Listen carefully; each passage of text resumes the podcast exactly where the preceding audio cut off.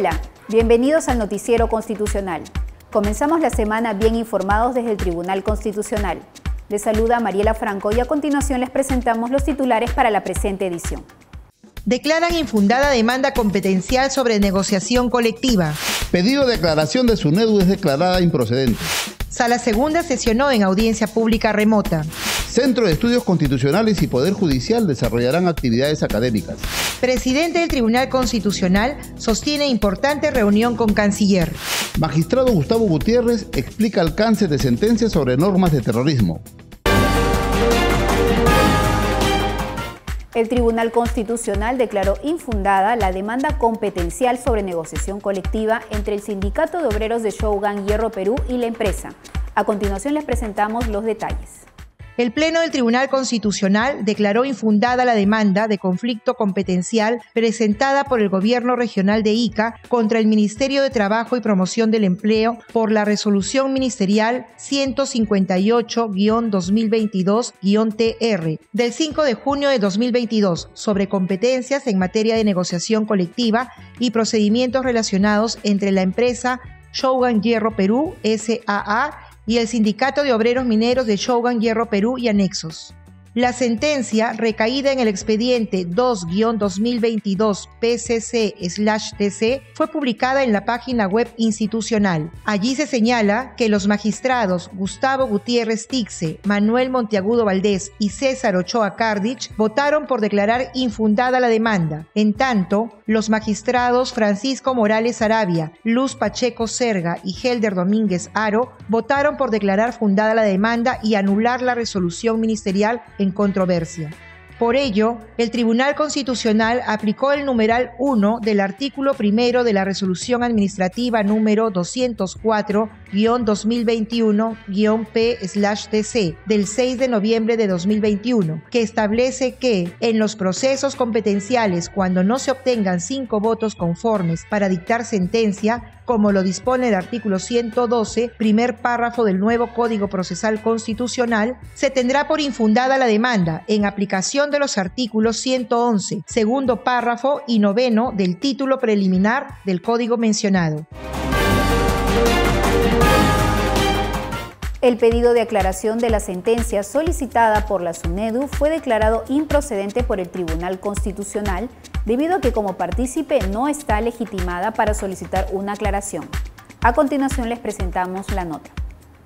El pedido de aclaración presentado por la Superintendencia Nacional de Educación Superior Universitaria, SUNEDU, sobre la sentencia recaída en el expediente 8-2022, referida a la ley que restablece la autonomía y la institucionalidad de las universidades peruanas, fue declarada improcedente por el Tribunal Constitucional.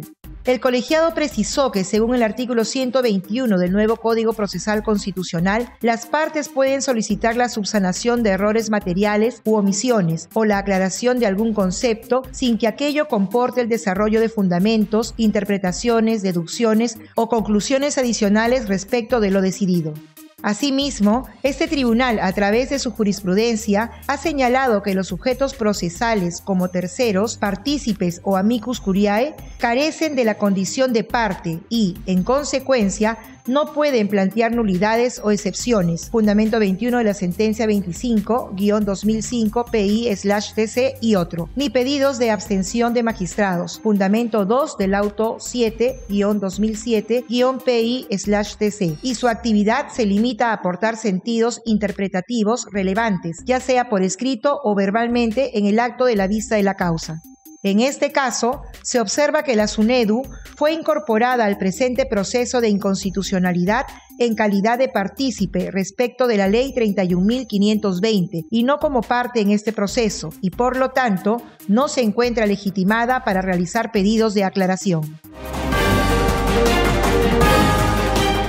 Un total de 50 causas quedaron al voto luego de sesionar en audiencia pública la Sala Segunda del Tribunal Constitucional.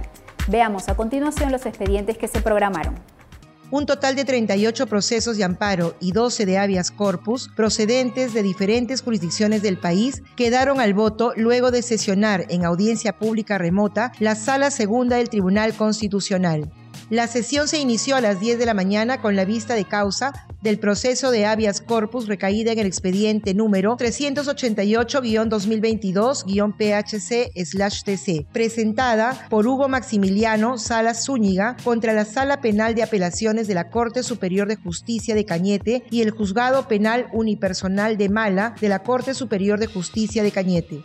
Los magistrados integrantes de la Sala Segunda, Gustavo Gutiérrez Tixe, presidente, Francisco Morales Arabia y Helder Domínguez Aro, vieron las causas procedentes de Amazonas, Ancash, Arequipa, Cusco, Huánuco, Ica, Junín, La Libertad, Lambayeque, Lima, Lima Este, Piura, Puno y Santa. Y para una mejor comprensión de cada proceso, se encargaron de formular las preguntas a los abogados de ambas partes que solicitaron brindar su informe oral.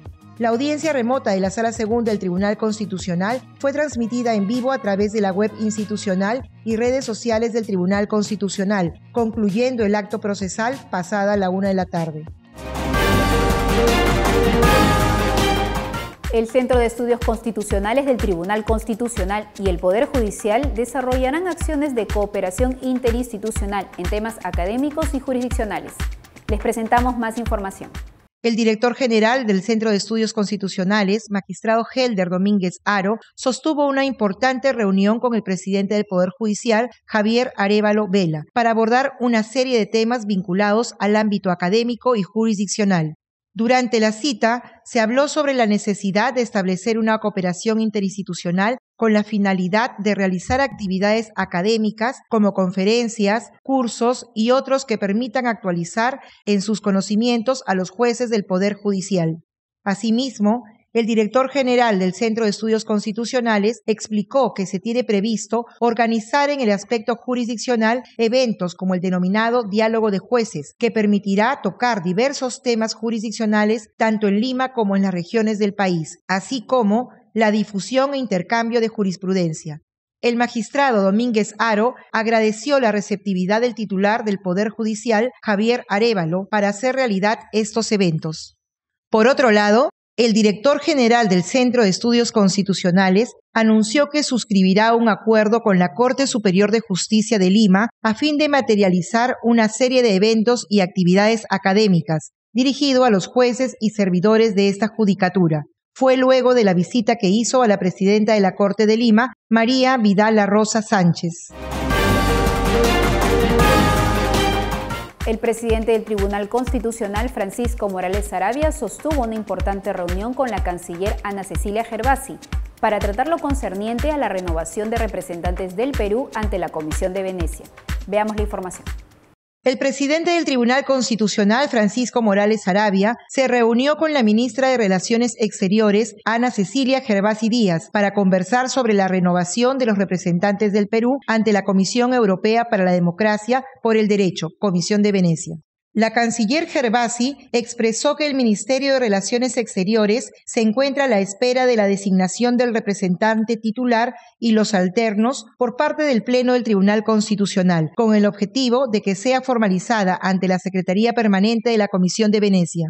Además, destacó el rol de la Comisión de Venecia al emitir opinión jurídica en materia de democracia y derechos humanos a través de expertos que representan a distintos sistemas jurídicos, lo que otorga una mirada comparada y neutral de la realidad sociojurídica de un país. En entrevista a un medio local, el magistrado Gustavo Gutiérrez Tixe dio algunos alcances sobre la sentencia referida a normas de terrorismo. Aquí sus declaraciones. El magistrado Gustavo Gutiérrez señaló que la rehabilitación de un condenado es una potestad discrecional del juez y el magistrado determina en qué momento considera que una persona está rehabilitada y un presupuesto es el cumplimiento de la reparación civil. Nosotros en la sentencia hemos señalado básicamente que hay incompatibilidad con la Constitución. Por lo tanto, si es que hay una anulación de un derecho de forma absoluta como la pena de muerte, tendrá que haber una reforma constitucional.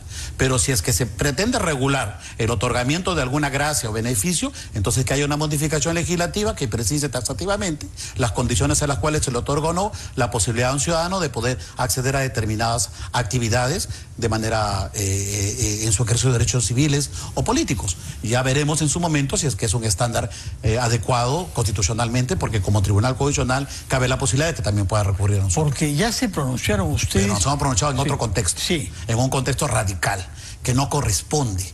Es decir, tiene que haber una justificación porque lo contrario estamos sujetos también al control de la Corte. Y no hay que olvidar que en esa sentencia, la ponente, la magistrada Pacheco, es de todas las leyes antiterroristas y se han constitucionalizado el 95% de leyes. Sabemos, la apología que ahora se, se está sentenciando es porque nosotros hemos validado esa ley.